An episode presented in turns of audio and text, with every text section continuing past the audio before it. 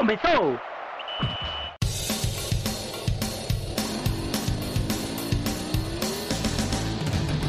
Mas qual é pouca, eu só tomo se for 10k. Eu sou obrigado a falar que esse programa aqui tá uma porra. Fala muito! Fala muito! Fala muito! Piada morta! Pelas barbas do profeta! Fala galera, tudo tranquilo com vocês? Estamos começando aqui mais uma edição do DescubraCast, edição de número 72 do nosso programa aqui do Caixa de Brita, que fala sobre o futebol, principalmente sobre o trio de ferro do Recife, Náutico, Santa Cruz e Esporte. É, a gente vai trazendo aqui porque a temporada, pelo menos para o Náutico e para o Santa, já se encerrou, já começam os preparativos para a temporada 2021.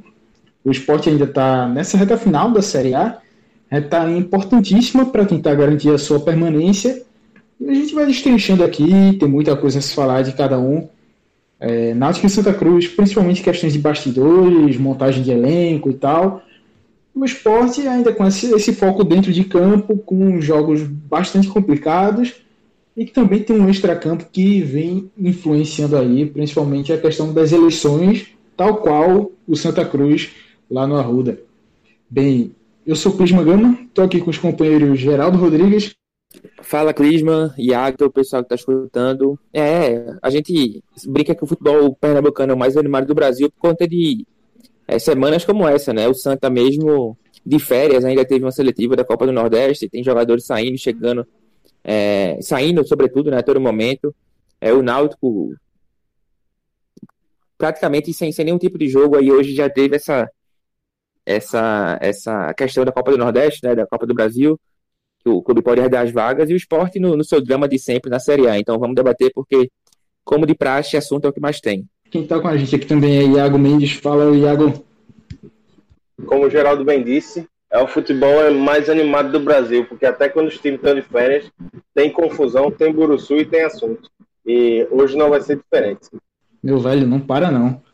E a gente já começa agora, né, aqui com o Náutico, o nosso velho Timba, que há essa possibilidade aí de acabar entrando tanto na Copa do Nordeste quanto na Copa do Brasil por conta da desistência do Salgueiro, que foi enviado um ofício à Federação Pernambucana de Futebol a ser repassado para a CBF, em que o Carcará anuncia sua desistência é, por questões financeiras, não, vai, não quer participar né, das duas competições e aí fica uma interrogação muito grande, porque tá uma história bem nebulosa aí, vamos dizer assim, para se entender isso.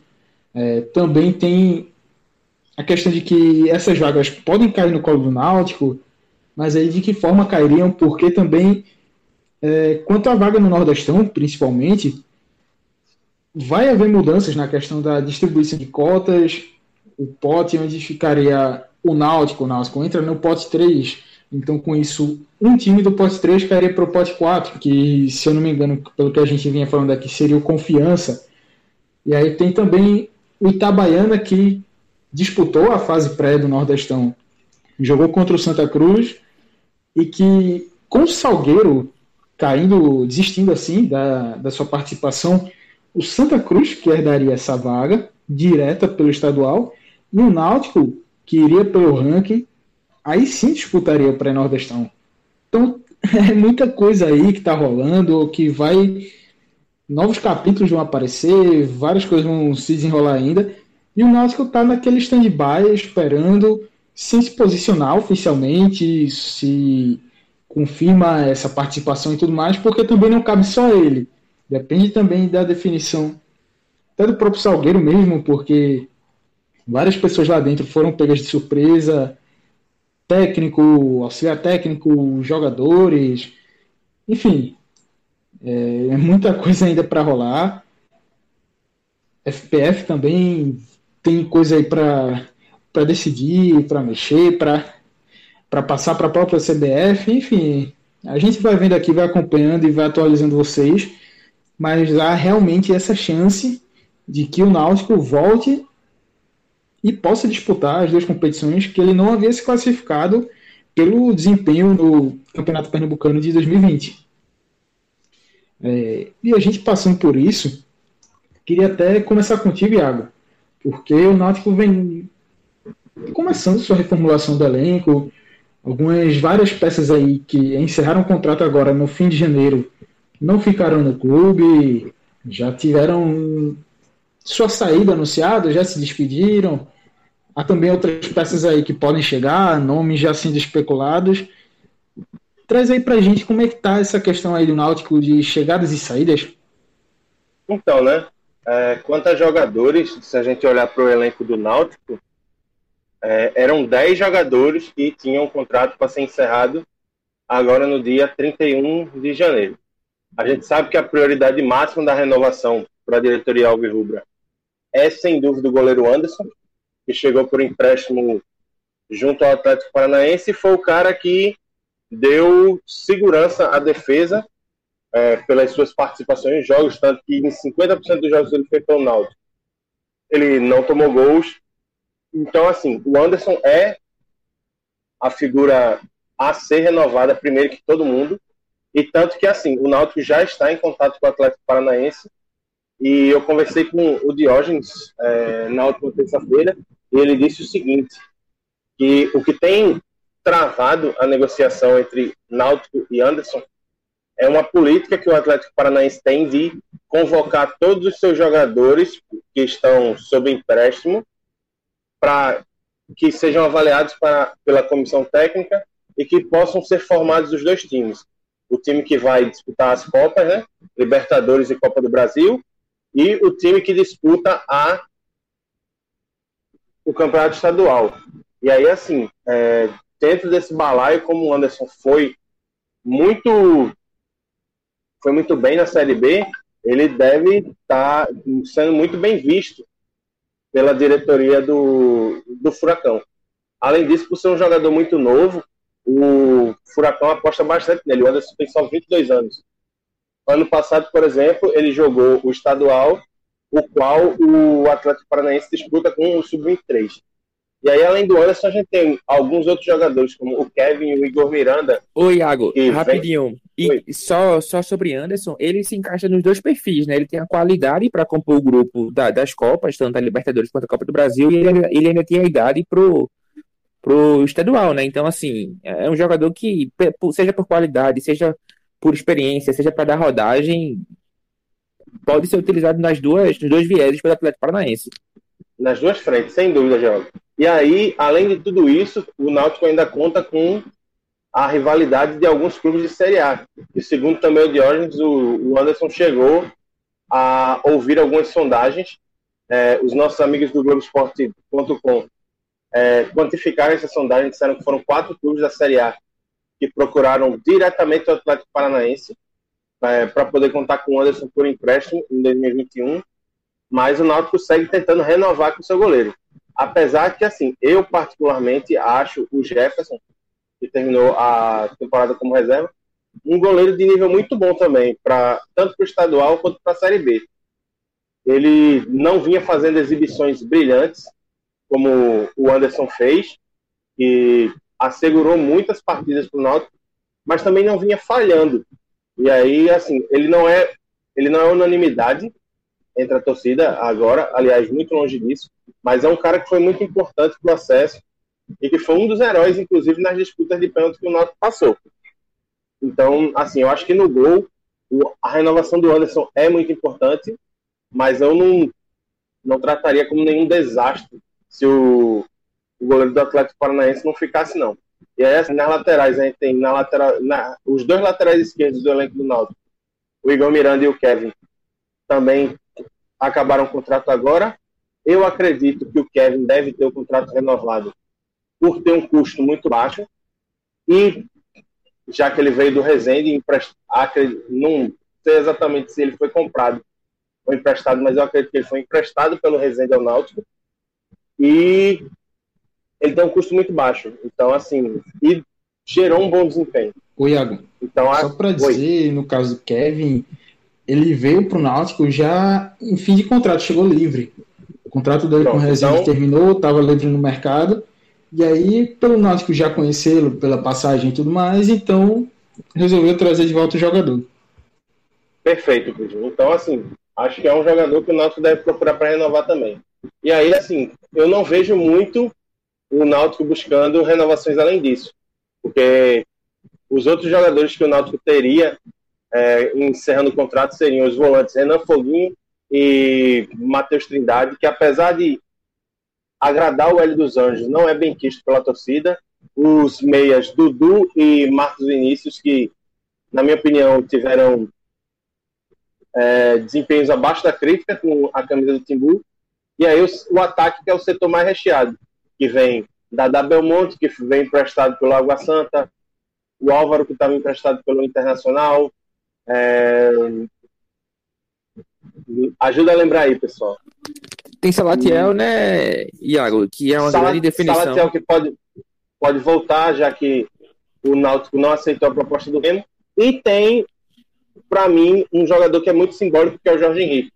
Jorge Henrique é o primeiro dos grandes identificados com o Náutico que retorna. É, uma política que o clube teve nesses dois anos, já que trouxe o Jorge Henrique em 2019 depois trouxe Chiesa, Ronaldo Alves, Eric e Thiago de volta. Ele repatriou muitos dos jogadores que estavam que tinham identificação com o clube nas últimas duas décadas. E o Jorge Henrique terminou a temporada com um desempenho muito abaixo do esperado. Teve uma cena bastante lamentável, foi ele fazendo gestos obscenos para a torcida quando acabou o jogo contra o CSA na última rodada da Série B. E aos 39 anos eu acho muito difícil a permanência dele. É, tanto que, assim, conversando com dirigentes do Náutico, todos eles reforçam muito a importância, dizem que é, o, o elenco vai ser todo avaliado pela comissão técnica, inclusive os dirigentes não, não oficializam nenhuma das saídas que a gente já sabe, tem acompanhado pela mídia que já foram oficializados, jogadores se despediram.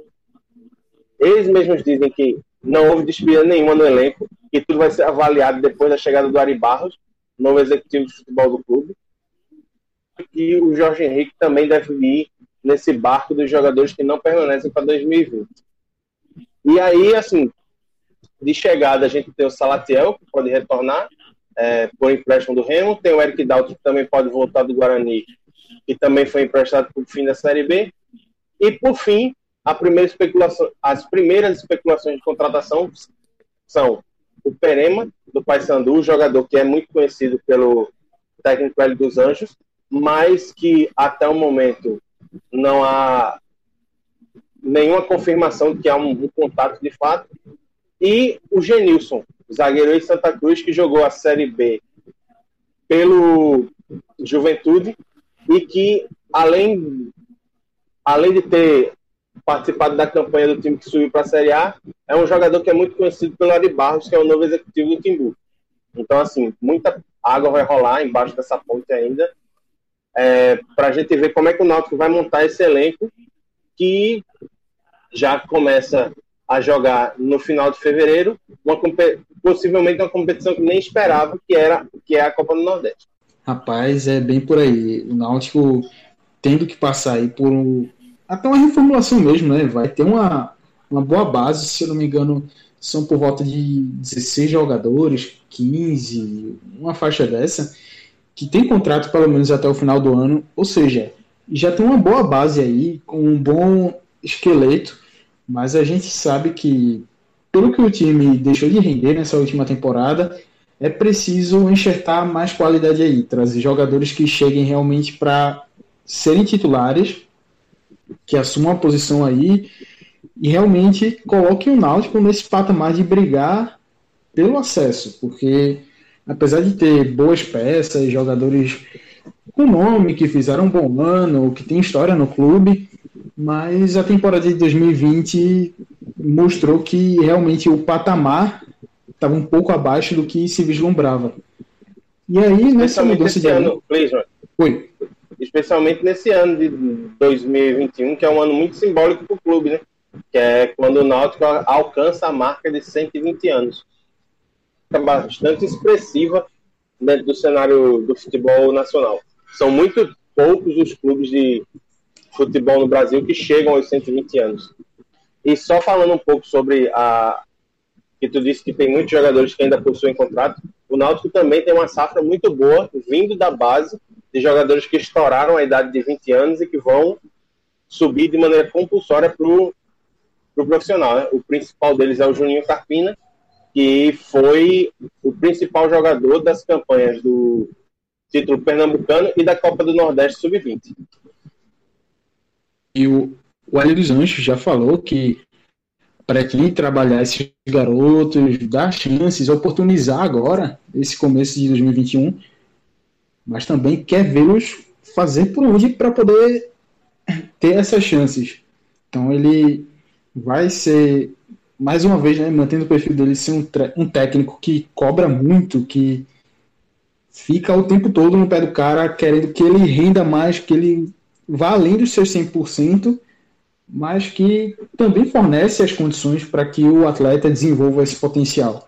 E aí, nisso, Thiago, é, o que ele tem falado que ele pretende para esse elenco, essa montagem agora, que característica que ele vê como fundamental mesmo para a montagem do Náutico de 2021?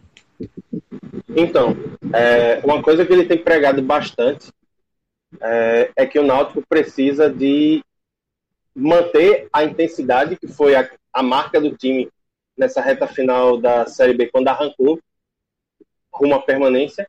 E outra coisa que ele tem dito muito também é que ele pretende montar um time com jogadores de força, de mais força no setor ofensivo, para que ele consiga fazer prevalecer a técnica de jogadores como Vinícius, Chiesa e Eric.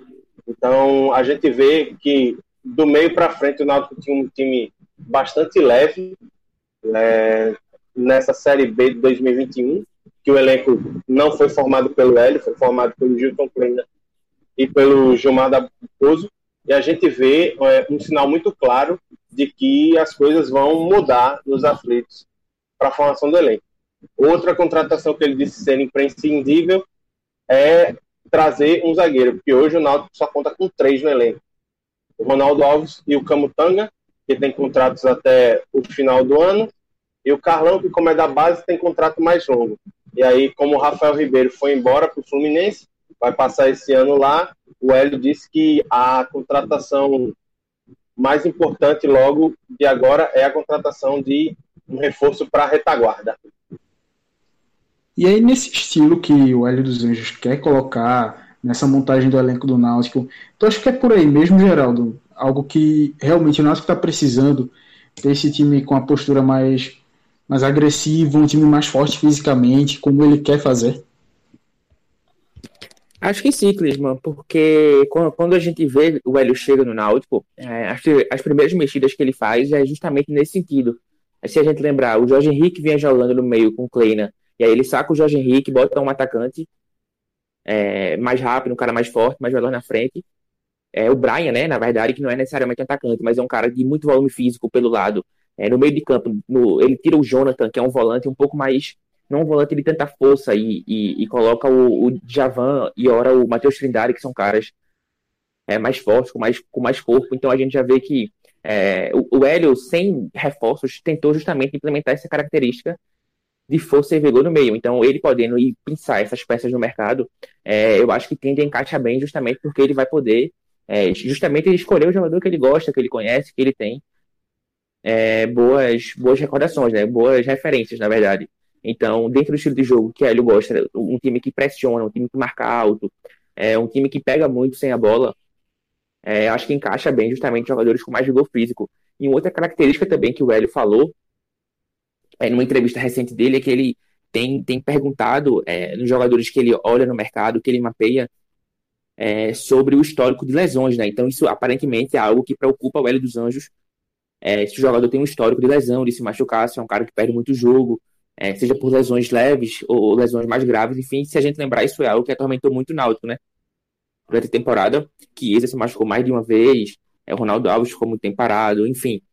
É, foi algo que atormentou o Náutico durante o ano e é algo que aparentemente o técnico Hélio dos Anjos é, quer evitar, né? Que isso aconteça. Então eu acho que, é, pelo menos nesse início, nessa teoria, já que o Náutico não contratou ninguém, nessa, é, nessas falas, nessas declarações, eu acho que em tese É, o Hélio tem ido bem nas características, tem ido bem no que ele pensa para o Náutico 2021.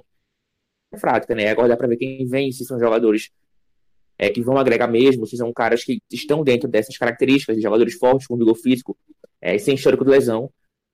É, é aguardar para ver como é que o Náutico mapeia esses jogadores no mercado e quem é que ele vai trazer. É, e efetivamente é óbvio se vão dar certo, né? Isso aí só quando a temporada começar, para a gente poder cravar, para a gente poder fazer uma análise. Mas a priori é, tem me agradado e eu tenho achado coerente as ideias de L dos Anjos.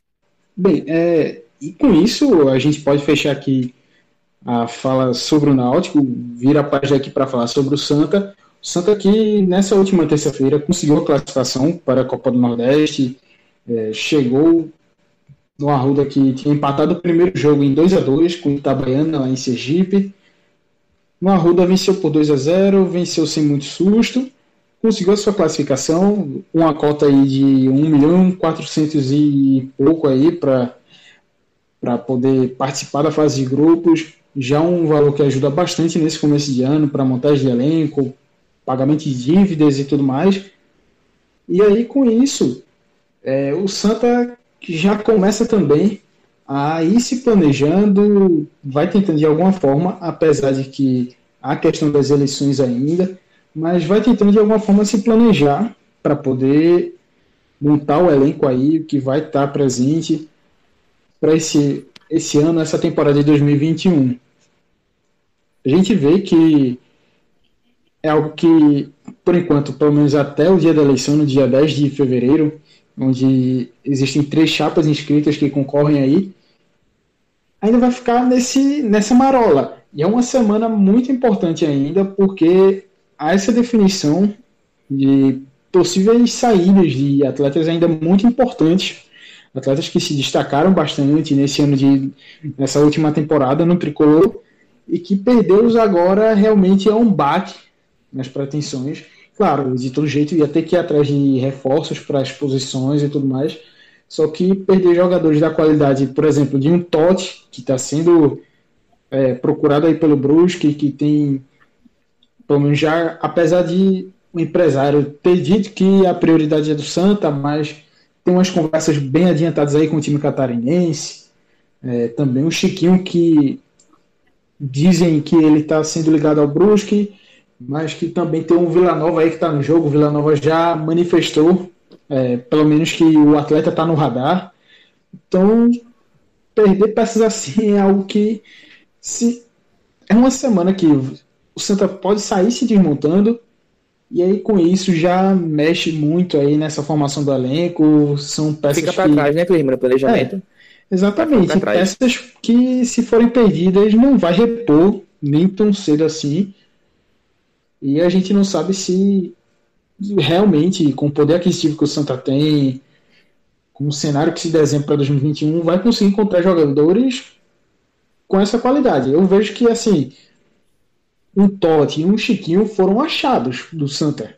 Assim, foi a oportunidade, o cavalo passou mais, selado mais que, e, pegaram. Conseguiram contratar. Por mais que não tenha, não tenha subido, o time do Santa, a gente falou isso ao longo de vários programas, é muito acima da média, né? Com certeza. Então, não é porque ele não subiu para essa, é. essa disputa da Série B, da Série C, perdão, Sendo que tem muita coisa aí ainda a se corrigir, claro. Ficou, querendo ou não, essa peste de um time que acabava amarelando na hora H, que na hora de decidir não conseguia render o que, o que mostrou em outros jogos. Mas assim, com as devidas correções, contratações para preencher algumas lacunas que se encontravam no time, já que o Santa Cruz tinha um elenco limitado, dá para se corrigir, dá para se manter várias dessas peças aí. Tem vários bons jogadores, como o Paulinho mesmo que já renovou até 2022, Pipico tem contrato, William Alves tem contrato, Dani Moraes, se eu não me engano também. Enfim, essa, esse panorama aí de jogadores que têm contrato, jogadores que podem estar de saída também. E aí com isso é, a gente vê vários jogadores aí de saída Queria até a opinião de vocês, Geraldo e. Vou passando aqui para vocês como é que tá essa questão. E aí vocês vão opinando. Primeiro, o Michael Clayton, vendido para o Red Bull Bragantino por um milhão. O Santa Cruz anunciou a venda, detalhou né, essa questão. 80% do atleta foram comprados pelo time de Bragança Paulista. O Santa Cruz mantém 20% do jogador para poder lucrar em uma futura negociação.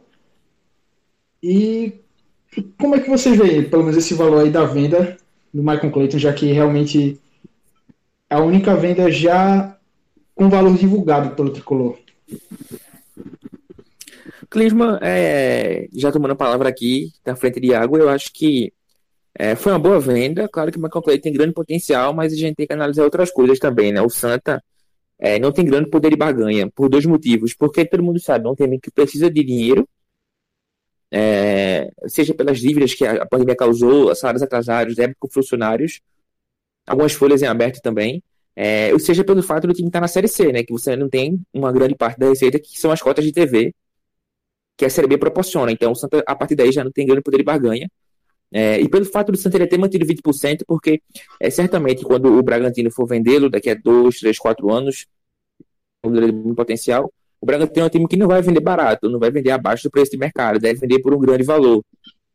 Então, esses 20% do Santa, com certeza, na minha visão, daqui a três ou quatro anos, enfim, quando o Michael Clayton for negociado, vai valer muito mais do que um milhão de reais. Então, é, eu acho que, que o Santa, nessa leitura do Michael Clayton, foi, é, foi bem, fez o que tinha que fazer, enfim, é um goleiro que se valorizou, o Santa continua na Série C, precisa de dinheiro, é, conseguiu, na minha visão, o que, o que era possível, né? E usou o dinheiro, como falou hoje, para quitar é, folhas e investir no, no, no Arruda em reforma de infraestrutura. Não sei se a água vê por aí também essa saída do Michael Clayton. Eu acho que foi, foi bastante benéfico ao Santa, especialmente porque assim, a gente viu o Michael Clayton começar a passar pelo processo de depredação de patrimônio, que é a torcida começar a falar muito mal do jogador na reta final da Série C. É, então, assim, para mim é uma excelente venda. Um milhão de reais é, por 80%, guarda, resguardando 20% para transações futuras. E a gente sabe que o RB Bragantino é uma grande vitrine por ser parceiro de outros três clubes, por exemplo, um nos Estados Unidos, um na Suíça, que é o Salzburg, e um na Alemanha. Então, eu acho que assim, o Santa agora precisa pensar em se reforçar, porque não acredito que Luiz Fernando e Jordan, Jordan, não Jordan, Jordan, sejam jogadores que têm o nível para ser titular do Santa na Série. Então, é, foi uma boa venda, mas é uma posição que o Santa necessariamente vai ter que contratar. Só para dizer que Salzburg é na Áustria, na verdade. Não é na Suíça, não. É exatamente. Jordão na é um Áustria. bairro aqui vizinho do Ibura. Meu é, amigo. Então, então é longe. Não. É longe. Essa ponte aérea aí, o Jordão Salzburg é. A turma chão. respeita, né? É chão. E aí, assim, a segunda venda, que apesar de ainda não ter o valor divulgado oficialmente pelo Santa, nem a transação realmente confirmada, é o do volante André, que está indo para o Atlético Goianiense. E há também umas conversas aí de bastidores, querendo saber como é que está essa transação, porque o Atlético Paranaense aparece como, aparecia no caso, como principal é, interessado no jogador, é, tem a postagem até do. Quando o Jaderson, que pertence ao Atlético Paranaense, o ponta esquerda que esteve aqui no Santa, ele se despedindo, o André pegou lá e comentou: Ó, oh, a gente se vê em breve, não sei o que e tal, logo mais a gente tá junto. Algo nesse tipo. E aí é aquela. Essa, essa ida dele para o Atlético Goianiense pode ter envolvido num acordo com o Atlético Paranaense até porque o Atlético Paranaense ele está impedido de registrar jogadores pela FIFA por causa da punição da transação do Rony, em que o Atlético, isso aí eu não tenho muitos detalhes agora assim de cabeça, mas o Atlético não pagou é, ao clube japonês, onde o Rony jogava. Acho que o Rony pediu rescisão lá, rescisão contratual para poder vir para o Atlético. E aí, com isso, o time japonês ganhou no tribunal essa questão e tudo mais. Tinha um valor a ser pago a ele, sendo que até então tá com isso aí, tá com essa proibição, o Atlético não pode registrar jogadores. E aí, por ter uma parceria com o Atlético Goianiense, como já até conseguiu trazer jogadores como Renato Kaiser, que, querendo ou não, vem sendo importante, era importante no Dragão, continua sendo importante no Furacão, não com o mesmo protagonismo, mas ajudou. Também o Meia Jorginho, que era destaque no Dragão, acabou não tendo uma briga por lá, com questão de diretoria. Se transferiu para o Atlético Paranaense numa janela que houve ali, é, através de um recurso em que o Atlético Paranaense conseguiu inscrever jogadores, trouxe esses dois atletas. E aí, assim, essa questão, essa tuga atrás da orelha de que pode haver. Tá nebuloso, né, Clisma? Tá nebuloso. É, tá nebuloso. Que pode haver essa, essa ponte, digamos assim. Ele vai para lá, para o Atlético Goianiense, por um tempo, e aí o Paranaense, quando tiver é, podendo registrar jogadores, traria o André. Enfim, isso assim, é especulação, não tem nada confirmado ainda, claro, mas é um, um ponto que vale ficar atento, que pode realmente ser o que esteja acontecendo ou não. Enfim, ao menos faz sentido diante dessa parceria que o Atlético Paranaense tem com o próprio Santa e também com o Atlético Goianiense. E a gente seguindo nessa lista, eu vou dizendo esses nomes aqui e queria saber se para algum de vocês algum deles vai fazer falta ou não. Enfim, na lateral direita, Júnior não renova. Na zaga, Elivelton volta para o Boa Vista, já que veio por empréstimo. Denilson não renova com Santa. Leonan, lateral esquerdo, vai voltar para o Havaí. No meio de campo, Jeremias encerrou o contrato com o Tricolor e foi para o Tricolor Baiano, foi para o Bahia para defender o Sub-23 do esquadrão. Tem também o Cleiton Pego, que veio do Atlético Paranaense, mas acabou não tendo muita chance aqui, não desenvolveu bem. Jaberson, que voltou também para o Atlético, o atacante. Michael Félix, que veio no começo do ano, começo de 2020. Teve umas chances aí, acabou não rendendo muito bem. Sai do Santa e vai por empréstimo ao Retro. Na verdade, ele pertence ao Amparo de São Paulo. Estava emprestado ao Santa. E aí acabou o contrato com o Santa, está indo para o Retro por empréstimo junto ao Amparo. O atacante Caio Mancha também deixa o clube, assim como o atacante Lourenço, que pertence ao Havaí e está voltando lá para o clube catarinense. Então, aproveitando já emenda aí, Geraldo. Algum desses aí poderia ser aproveitado? Ó, eu acho que é uma lista grande, eu acho que a maioria não vai fazer falta, mas eu acho que o Leonan, pela reta final que fez de Série C, é, no mata-mata, foi uma grata surpresa ali quando é, Peri tem Covid e, e, se machuca, tem uma lesão muscular, então o Leonan começa a dar uma certa engrenada. É, o Jaderson é um cara que eu acho que pela velocidade, pela entrega, por ser um ala, por ser um ponta, enfim, um jogador que busca o jogo, por ser jovem, eu acho que é outro jogador também que, que teria, poderia ficar. E, e, a minha dúvida aí são dois nomes: o, o Lourenço, atacante, e o Jeremias. Jeremias é do, do Santa Cruz. É, não gosta tanto e tal, mas enfim, é um jogador muito dedicado, disciplinado taticamente, é, que faz algumas funções ali no meio, com muita entrega, enfim. É, é um jogador que já algumas vezes jogou bem, outras nem tanto. E, e, o Lourenço, eu fico também em dúvida, não sei como é que como é que Iago analisa, mas eu acho que o Leonan e o Jaderson sim, o, o Jeremias e o, e o Lourenço talvez. É, mas a maioria aí, abraço e pode passar distante do Arruda que não vai fazer tanta falta não. Rapaz, pra mim era muita despedida no Arruda. Vou te dizer um negócio, porque desses nomes aqui, eu acho que o Santa consegue. Assim, Júnior Elivelton e Denilson. Tchau e muita coisa. É, André vai fazer falta, claro, porque é um é um jovem, mostrou potencial, mas que deve ter sido muito bem vendido para o Atlético Goianiense. E espero eu que o Santa tenha conseguido manter um percentual. Jeremias é um cara muito controverso, porque tem muita gente que acha ele Jeremito, tem muita gente que acha que ele é o pior dos jogadores.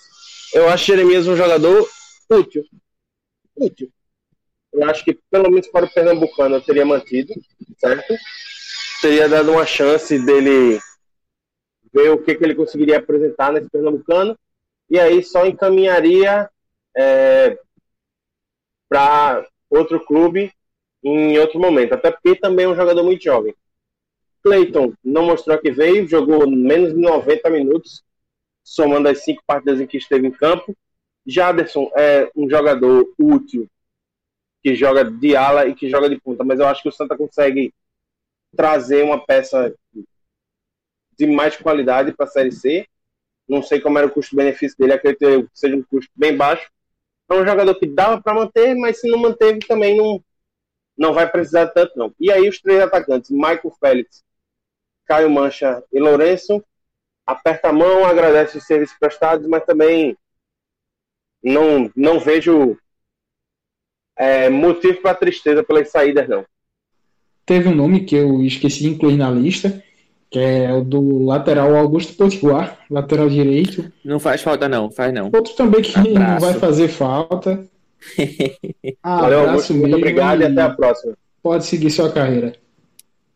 Acho que com isso a gente fecha. A gente falou também nessa né, questão de jogadores que estão sendo pretendidos, como o Totti, que a gente falou, o Chiquinho, também tem o Tinga, que foi procurado pelo Brusque e que tem conversas adiantadas, pelo que foi apurado. Enfim, é coisa que o, Brusque, Santa Cruz... o Brusque gostou do time do Santa, viu? Gostou Meu amigo quer, quer levar logo três. E três ah. nomes que, na minha opinião, são muito bons. A turma aí, na análise de desempenho, estava observando bem o Santa. O Totti e o Chiquinho, para mim, dois dos principais nomes do Santa na temporada.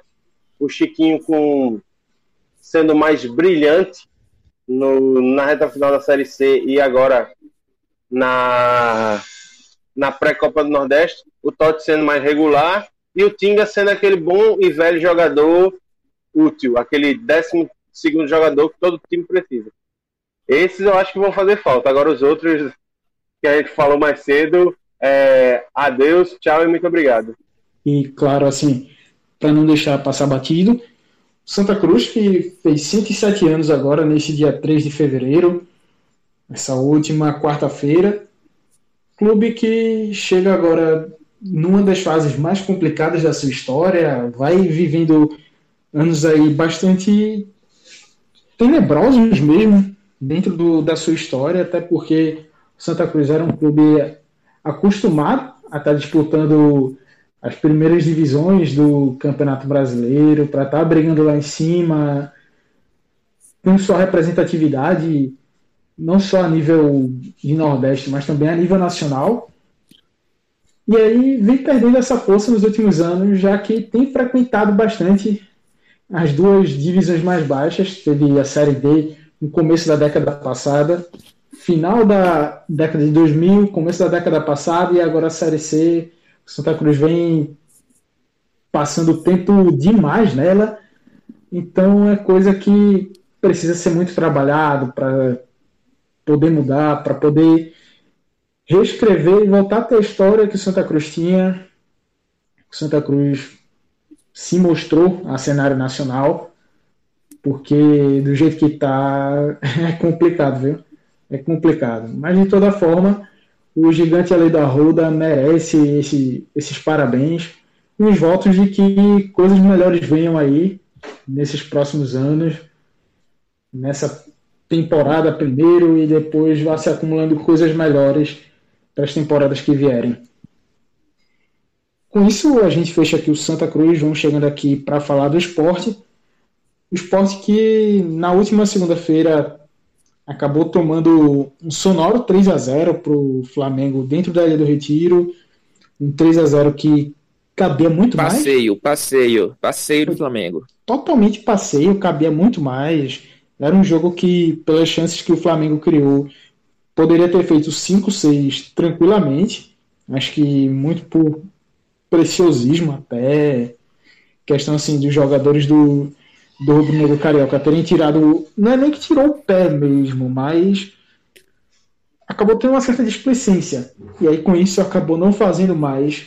Só que de toda forma escancara muito essa essa limitação do elenco do esporte que aí tá cada vez mais aí indo tentando render 110, 120% dentro de sua alimentação para poder conseguir se manter na competição, se manter para a Série A do ano que vem. Mas é uma trajetória muito difícil que o esporte tem pela frente, então é aquela, é na raça, suando sangue até o, o último minuto do último jogo, né, Geraldo?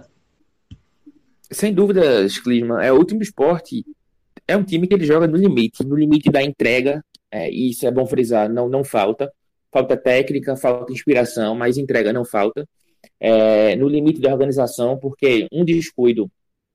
Se você for ver o jogo do Flamengo, por exemplo, o primeiro gol, Patrick desliga um pouco da marcação, é, dá um passo, um passo errado para frente, o, Arrascaeta já sai das costas deles e, e, e dá o passe pro Gabigol, pro Gabigol abrir o placar logo com três minutos. Então, é, é um time que, que joga no limite do, do elenco, porque não tem banco. É, o, o Jair Ventura mesmo, vinha tendo o Everton como. O Everton, um jogador de 19 anos da base, que até dois meses estava no sub-20 e virou o principal alternativo do esporte para o banco. Por quê? Porque os jogadores, enfim, como a gente já falou, o esporte perdeu o Lucas Mugni, perdeu o Gomes, perdeu o Bácia. É, então é um time que joga no limite da, da, da, do elenco, da concentração, da organização. E que quando ele baixa um pouquinho, ele leva treino do Flamengo, ele leva treino do Corinthians, ele perde do, do Lanterna Goiás fora de casa, enfim.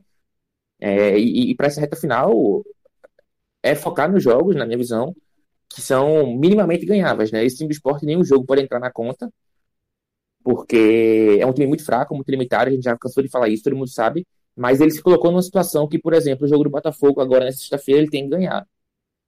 Porque se ele não ganhar do Botafogo, ele pega Atlético Mineiro, ele pega Internacional, são times que aí é roteiro de Flamengo, é roteiro de Corinthians, é roteiro de levar dois ou três gols, porque a disparidade técnica é muito grande. Então, é, para essa reta final, é, é, torcer muito contra os adversários, né? Ele já deu sorte que o Bahia perdeu nesta quarta-feira pro, pro Fluminense, e nesta quinta o, o Fortaleza joga, o Sport também tem que dar essa secada, é, porque são, são, times também que, apesar de serem melhores tecnicamente, estão numa fase muito grande, é, o Bahia com Dado, o Fortaleza com Anderson, né? Se bem que ele só passou as últimas duas semanas fora por Covid. Então são times aí que estão cabaleando nessa questão tática, enquanto o esporte tem uma organização com Ventura, mas falta qualidade, os outros times têm uma certa qualidade, o mínimo de qualidade, mas falta justamente essa organização. Então, então, então é, eu acho que o esporte tem que é, fazer o, os três pontos contra o Botafogo, já falando desse jogo, porque é um time que está em baixa. É, dos, dos cinco jogos que faltam para o esporte, é o mais acessível. E, e aí, quando você se coloca numa situação dessa, da, da corda no pescoço, você não pode é, mais é, protelar, né? Chegou a hora do, do esporte pontuar, do esporte vencer, baixamento, porque o Botafogo é um adversário acessível, apesar do esporte não ser um time forte, mas é um adversário acessível, é um adversário que está em baixa. Né? Então, esse jogo de, de sexta-feira se tornou, como já é aventura dele, eles todos os jogos são finais, são decisões. É, esse de sexta-feira, então, meu velho, virou uma, uma final de Copa do Mundo é, de, de, outro nível, porque com a corda no pescoço, do jeito que o esporte tá, com os adversários perto, com, é, com os próximos jogos difíceis que ele vai ter, ficou muito difícil a permanência. Então, o jogo do Botafogo é fundamental. É, ele tem que, como a gente falou, como eu falei no início, né, você deu a deixa, ele tem que jogar no limite. O esporte não pode se desconcentrar, o esporte não pode errar, o esporte não pode é, diminuir um pouquinho o ritmo, porque se ele diminuir, é, vai ser engolido tecnicamente, porque, como a gente sabe, a, a qualidade do elenco é muito, é muito, é muito baixa. Então, o Sport tem que fazer um jogo ali dentro da perfeição, dentro do encaixe, dentro do limite dele, concentrado, para quem sabe voltar a vencer é, fora de casa. O Sport é o pior mandante da Série A, tem só 10 pontos em 16 jogos. Não pontua desde a primeira rodada do retorno, quando empatou fora de casa com o Ceará. Então, é, o jogo do, do Botafogo se tornou fundamental para o Sport voltar a pontuar fora de casa, voltar a vencer e seguir minimamente fora da zona de rebaixamento. E aí, com essa questão do esporte ser um visitante ruim, Iago, como é que tu vê, junta isso também com a pressão que tem dentro desse jogo, já que é o jogo mais acessível nessa reta final do esporte, como é que tu vê também aí essa questão para o jogo contra o Botafogo? Eu acho que o esporte tem que ter muito claro de que se o esporte não vence o Botafogo sexta-feira, não vai adiantar ter vencido o Bahia, como não vai adiantar vencer o Bragantino como não vai adiantar vencer o Atlético Paranaense. O Sport tem jogado sempre no limite, né? E assim, não pode deixar de ser assim, porque querendo ou não, é um time que é muito mais fraco tecnicamente do que a maioria dos seus adversários. E além disso, é um time que tem uma situação muito difícil, porque vai pegar dois candidatos a título e vai pegar dois times que brigam por Libertadores. Então, assim, o adversário tecnicamente é mais acessível que o esporte tem é o Botafogo. Então, e a gente sabe que esse recorte já causou muito estrago à campanha do esporte no primeiro turno. Então, o esporte não pode nem pensar em perder pontos contra o Botafogo. Tem que ser. Tem que pegar e tem que dar a última parte de terra em cima do Botafogo se quiser ter alguma chance de se manter vivo na Série A. Então, a gente vê é, o elenco falando de muito pé no chão, de muita cautela e de muito respeito ao Botafogo. Tem que respeitar sim, mas não pode ter medo não. Apesar do desempenho bastante fraco fora de casa, o esporte tem que é, tomar isso como um, um incentivo a mais para ir lá no Rio e conseguir o resultado. E para falar aqui do Botafogo, a gente convocou o nosso amigo Zé Passini, lá da Seleção Alvinegra, lá do Rio de Janeiro. Zé, que é setorista do Botafogo, acompanha bastante é o clube do coração dele e trouxe aqui para gente informações de como vem o Botafogo para essa partida contra o esporte, como é que vem, já que o Botafogo pode ter a sua queda decretada agora contra o esporte. Então, é, vem utilizando vários garotos e tudo mais. Então, Zé, traz aí pra gente como é que tá o Botafogo para enfrentar o esporte. Bom, o Botafogo entra em campo praticamente rebaixado. Né? Falta apenas a confirmação matemática desse rebaixamento, mas o clima em General Severiano já é de aceitação desse rebaixamento, dessa queda. É uma situação muito difícil e o Botafogo vai jogar praticamente com seu time sub-20, mesmo time que empatou com o Palmeiras no Allianz Parque na última terça-feira. É, Botafogo deve vir a campo com Cavalieri no gol, Kevin na direita, a zaga formada pelos garotos Canu e Souza e na esquerda Vitor Luiz. No meio de campo, Zé Wellison, Romildo e Caio Alexandre. E o ataque formado por Cezinha, Matheus Nascimento e Rafael Navarro. Bom, se a situação já não é das melhores, o Botafogo ainda corre o risco de cair contra Jair Ventura, ex-técnico do clube, formado aqui em General Severiano, que teve uma passagem de altos e baixos, vamos dizer assim. É, vale ficar atento a esses garotos do Botafogo, que por mais que sejam garotos, hoje são o destaque do time. É, no jogo contra o Palmeiras, no empate 1 a 1 Rafael Navarro, de apenas 20 anos, e Matheus Nascimento, que tem 16 anos, foram os destaques da equipe, com inclusive fazendo gol o Rafael Navarro e o Matheus Nascimento dando assistência. É, Matheus Nascimento, que é um garoto muito jovem, né, como eu disse, 16 anos, é o garoto mais jovem a jogar pelo um brasileiro pelo Botafogo e já foi sondado por diversos clubes europeus. O Atlético de Madrid já chegou a formalizar o um interesse. É o jogador que tem uma multa de aproximadamente 350 milhões de reais para o mercado do exterior. É, sem dúvida, o, ponto fraco do Botafogo hoje são as laterais. É, tanto Kevin quanto Vitor Luiz não têm dado conta do recado, mas principalmente Kevin. O esporte pode apostar então no seu ataque pelo lado esquerdo. No meio de campo, Zé Wellison, Romildo e Caio Alexandre formam um trio que defende bem, mas ataca muito pouco. E aí cabe a Cezinha, meio campo que ganhou a copinha com o Inter em 2020, articular da ponta para o meio esse ataque do fogão. É, é uma perspectiva complicada para o Botafogo, é um clima já de aceitação desse rebaixamento, mas os garotos estão com muita vontade, o que pode complicar o jogo para o esporte. O Botafogo tem como desfalque Rafael Foster, que está machucado, se machucou no último jogo contra o Palmeiras. É... Matheus Babi e Marcelo Benevenuto, que foram afastados, talvez não voltem para esse jogo.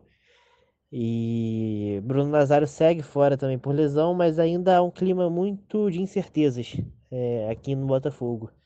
Jogadores, como eu disse, né, o Matheus Babi, o Marcelo Benevenuto, o Lecaros, o Enio, o Pedro Raul, são atletas que podem ou não voltar. Ainda tem um clima de muita incerteza. A diretoria definindo o que vai fazer com esses atletas. O Calu é mais um que talvez não jogue. Está é, tá perto de encerrar sua passagem pelo clube. Então, um clima de muita incerteza, mas se dá para apostar em uma coisa que o Botafogo vai levar a campo, é essa vontade dos garotos que entraram no último jogo com muita determinação. E eu acredito que seja um jogo duro, mas um jogo franco para o esporte. Um jogo que o esporte pode sair com, com a vitória ou com a derrota na mesma proporção. É, não é um jogo para o esporte se preocupar tanto, mas também não é um jogo para o esporte entrar achando que vai ganhar. Porque, por mais que seja o time reserva do Palmeiras na terça, esse time do Botafogo conseguiu um empate. Então, é um time que também não, não está de bobeira, né? Como se diz por aqui. Bom, é isso. Um abraço para os amigos e bom programa. Abraço, meu querido. Valeu, Zé.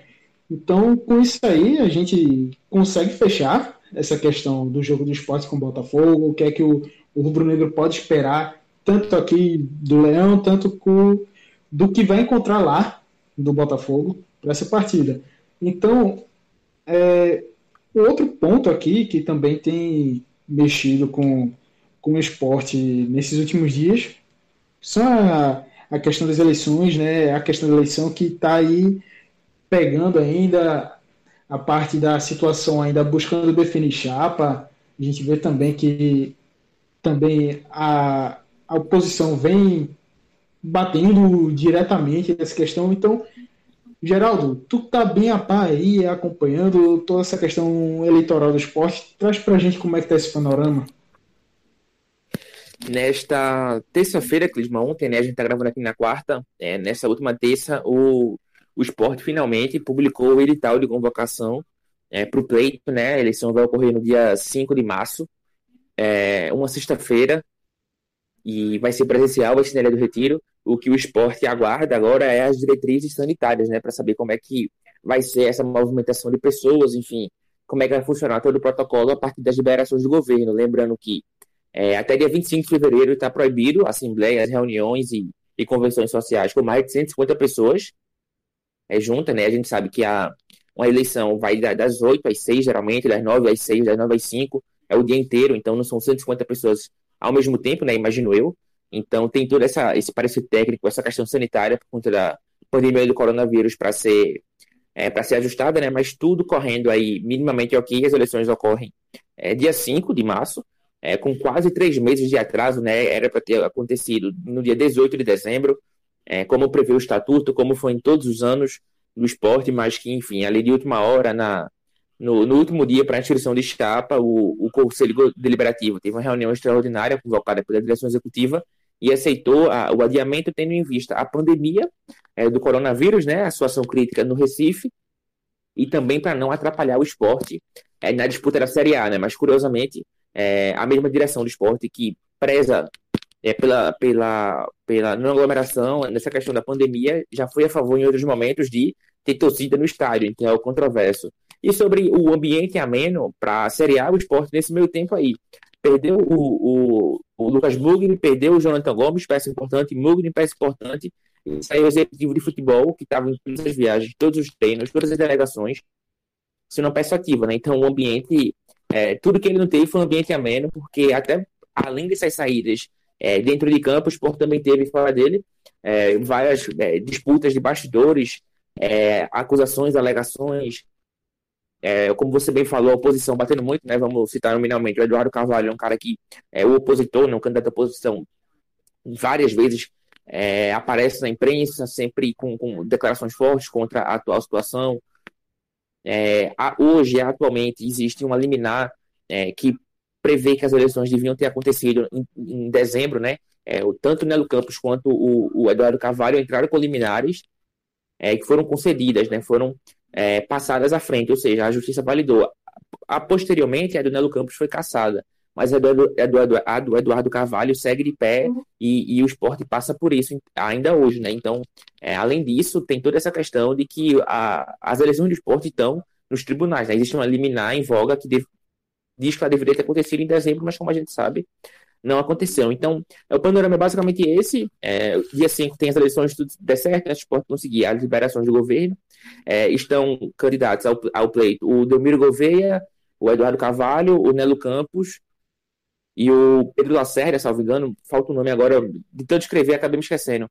É, enfim, são quatro candidatos a, da oposição, tá? A situação ainda não tem o um nome. É, o presidente Milton vai concorrer à eleição, mas desistiu.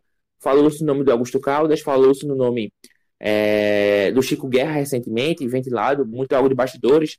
Falou-se no Freire Domingos também, enfim. É, Fala-se muitos nomes na situação, mas o fato é que não existe o um nome ainda. É, e a situação ainda se articula para lançar chapa. É fato que vai lançar chapa porque é, nenhum time, é muito raro, enfim, deixar a situação não se candidatar, né? Só em casos muito extremos, como foi o Arnaldo Barros, por exemplo, em 2018, que foram dois anos trágicos de gestão, mas não é esse caso atual do esporte. Então, vai ter uma chapa de situação, mas ainda falta a composição de quem vai é, encabeçar, né? Então, o, o, panorama que se tem do esporte atualmente é, é esse, é, é, aguardar só a liberação, a oficialização do governo do estado e as eleições, se tudo ocorrer certo, ocorrer bem, ocorre no dia 5 de março, quase três meses após o que previa o estatuto e com o estadual já tendo iniciado, o estadual começa 28 de fevereiro, com a Copa do Nordeste já tendo é, iniciado, a Copa do Nordeste começa 27 de fevereiro, e com provavelmente a Copa do Brasil também tendo iniciado. A primeira fase ocorre ou no dia 3, dois dias antes, ou no dia 10, cinco dias depois. É, isso aí depende, claro, do sorteio da CBF. Então, a eleição do esporte, que era para. O adiamento da eleição do esporte, que era para manter o ambiente ameno, é, vai começar com as competições já tendo iniciadas e com o esporte tendo apenas 19 jogadores para a próxima temporada. Ou seja, vários jogadores importantes acabam o contrato é, ao fim de fevereiro e o esporte não vai poder nem negociar uma renovação, é, nem contratar jogadores é, de olho nessas competições, justamente porque não tem um básico que é uma direção executiva, né? Uma, uma gestão de futebol, uma cúpula de futebol, um presidente, um executivo, para poder negociar essas questões de renovações, de permanência, contratações. Então, mesmo se ele ficar na Série A, o que é muito difícil, o início de temporada de 2021 está bem comprometido, está bem é, complicado por tudo isso, né? Prazos, datas, eleição, indefinições, enfim. É bem difícil que se, é o que se projeta esse começo de ano para o esporte, né, de temporada, na verdade, é, esse começo de março de temporada, e que pode ser mais difícil ainda caso ele caia, né? Vamos torcer para não cair, para amenizar um pouco essa dificuldade, mas as perspectivas para o esporte não são, não são as melhores aí para 2021. Com essa agora a gente fecha esse DescubraCast número 72. Queria agradecer aqui a vocês, Geraldo e Iago, por estarem aqui mais um programa. Então, tamo junto. Tamo Saudade junto, de gravar, fazia tempo que eu não gravava, não conseguia gravar por conta de, enfim, escala, de, de, de trabalho, de site, mas feliz que hoje deu para gravar, que tava saudade dessa, dessa conversa com, com os amigos e é, enfim, feliz por ter voltado. E assim, é, eu não tenho a contagem, não, mas eu acho que Iago fez o X de novo aí, viu? Nessa questão de gravação, já passou o X. Eu acho voltou, seguinte, voltou. eu acho que os últimos programas eu estou em todos, certo? Tem que valorizar a minha presença, tem que valorizar, pô. De fato, Joga de fato. Eu, eu, perdi os, eu perdi os últimos dois ou três, eu acho, enfim, por, por, por demanda de trabalho, mas eu acho que não tô na lanterna, não, viu? A lanterninha tá com o nosso amigo e estimado Diego Borges. Nessa aí eu tô na frente. aí tem como não. Tô querendo crescer usando a situação de Diego. É, é um pouquinho... aí, aí, aí a dividida é mais fácil, né? É complicado. Fui é. na boa, fui na boa, fui na boa. fácil. Fui na Mas, boa. Enfim, agradecer aqui a vocês, agradecer também aos nossos ouvintes que estiveram nos acompanhando até agora. É, novidades estão surgindo aí no Caixa de Breita, nas nossas redes sociais, a gente lançando nossos novos programas. Então a gente tem conta também com as estreias de nossos novos integrantes, várias coisas aí, novos programas, identidade visual do Caixa também passando por uma reformulação. A gente também tem o nosso site que vai estar tá voltando aí ativa. Então, galera, é muita coisa aí que está chegando, tem muita novidade no Caixa de Brita, então acompanha, segue junto aí com a gente, beleza? Nas redes sociais, você nos encontra lá no Twitter e no Instagram, arroba Caixa Brita, no Facebook, facebook.com, arroba Caixa Brita, barra Caixa Brita, perdão, facebook.com, barra Caixa Brita. É, você ouve nossos programas nos diversos feeds de podcasts, no Spotify, no Deezer, Google Podcasts, Apple Podcasts e tudo. Procurou Caixa de Brita, vai ter lá. Então, agradecer aqui mais uma vez. Grande abraço a todo mundo, valeu e até o próximo programa.